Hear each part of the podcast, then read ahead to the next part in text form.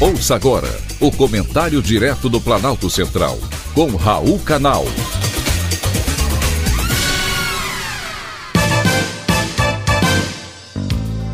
Queridos ouvintes e atentos escutantes, assunto de hoje Rei Pelé. Foi muito bonita a homenagem feita pela seleção brasileira ao Rei Pelé nas oitavas de final da Copa do Mundo do Catar.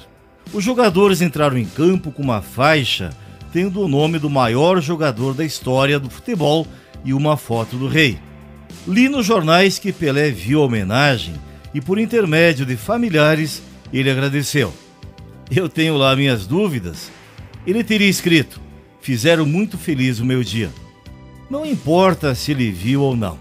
Pelé merece todas as homenagens. Ainda durante o jogo, os torcedores já haviam homenageado Pelé. Aos 10 minutos do primeiro tempo e aos 10 do segundo tempo, a torcida abriu um bandeirão com foto do rei do futebol e cantou seu nome. Pelé, como todos sabem, está internado em São Paulo para tratar de uma infecção respiratória. O problema não tem relação com o câncer de colo, segundo informaram as filhas do rei. Aos 81 anos, o estado de saúde dele requer cuidados e seu organismo parou de responder aos tratamentos. Eu também quero aqui fazer uma homenagem ao rei do futebol, que ao longo de sua carreira teve uma conduta profissional ilibada. Fora dos campos, o que ele fez como uma figura pública reconhecida no mundo inteiro é com ele.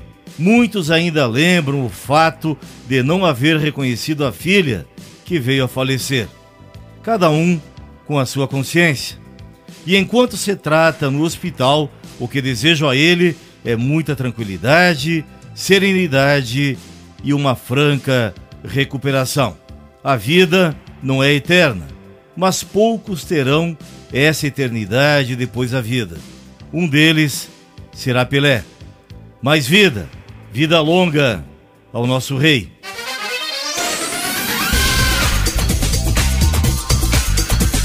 Acabamos de apresentar o Comentário Direto do Planalto Central, com Raul Canal.